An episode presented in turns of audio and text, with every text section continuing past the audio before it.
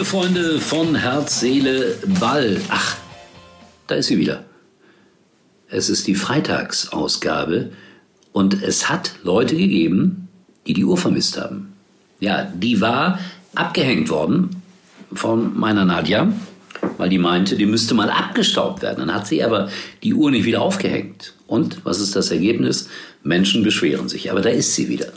Aber richtig geht sie erst wieder, wenn dieser Corona-Quatsch vorbei ist. Was habe ich gemacht heute? Viel Wahlberichterstattung geschaut äh, aus den USA. Es ist mega spannend, muss ich sagen. Auch interessant, wie unterschiedlich die Medien damit umgehen. Bild Online habe ich heute zum ersten Mal über eine längere Strecke genutzt. Die sitzen ja da im Oval Office. Und da ist mir aufgefallen, schon ein bisschen anders.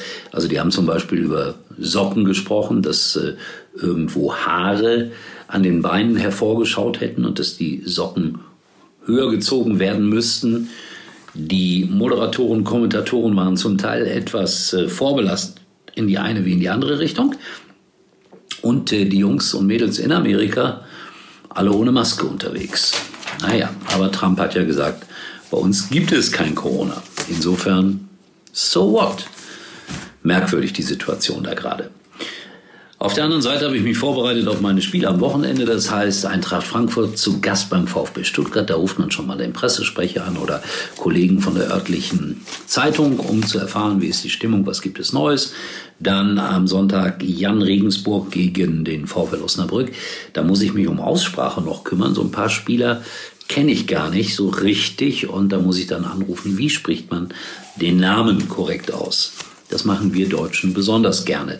Namen korrekt aussprechen. Interessant ist, wenn Brasilianer beispielsweise ein Spiel mit deutscher Beteiligung kommentieren, wie die zum Beispiel Schürle aussprechen.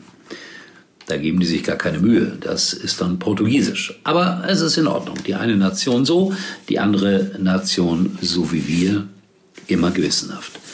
Champions League, prima gespielt. Borussia Dortmund 3-0 gewonnen, Leipzig 2-1 gewonnen. Tuchel steht unter Druck. Äh, Herr Nagelsmann hat eine Formel entworfen, die ich sensationell finde, die 7 zu 3 Formel. Das heißt nichts anderes, als dass er sagt, ich brauche sieben sehr mannschaftsdienliche Spieler und drei starke Individualisten plus Torwart. Und dann habe ich die richtigen elf zusammen. Das habe ich sofort weitergegeben an Herrn Baum nach Schalke. So einfach ist das, Herr Baum. Machen Sie das nach. Schalke spielt am Wochenende in Mainz. Der 18. gegen den 17. Das wird sicherlich ein Leckerbissen. Aber es spielt auch Dortmund gegen Bayern. Und äh, ja, da gibt es immer noch viel Berichterstattung über Alaba. Mich nervt es schon wieder. Aber man muss ja drüber reden. Herr Rumini gesagt, ja, die äh, Presse versucht auch immer Konflikte hinein zu interpretieren. Ich befürchte, das mit Alaba ist irgendwie ein Konflikt. Da muss man nichts hineininterpretieren, aber vielleicht hat er das beispielhaft auch gar nicht gemeint. Wer ist besser, Haaland oder Lewandowski? Interessante Frage. Beide tolle Fußballer und äh, natürlich wird Haaland auf äh, Dauer ein, ein ja, ich möchte es behaupten, sowas wie ein Weltstar und der wird auch nicht auf Ewigkeiten im Ruhrgebiet bleiben, sondern äh, über kurz oder lang äh, ja irgendwo in der Premier League landen oder wenn denn Barcelona wieder zu Geld kommen sollte, wäre das auch eine gute Adresse, Real Madrid natürlich. Aber warten wir das ab. Aber der Vergleich wird spannend werden am Samstag Dortmund gegen die Bayern. Und dann äh, beschäftige ich mich noch ganz kurz mit Radarfallen ja, richtig gehört, Radarfallen. Max Kruse ist mal wieder auffällig geworden.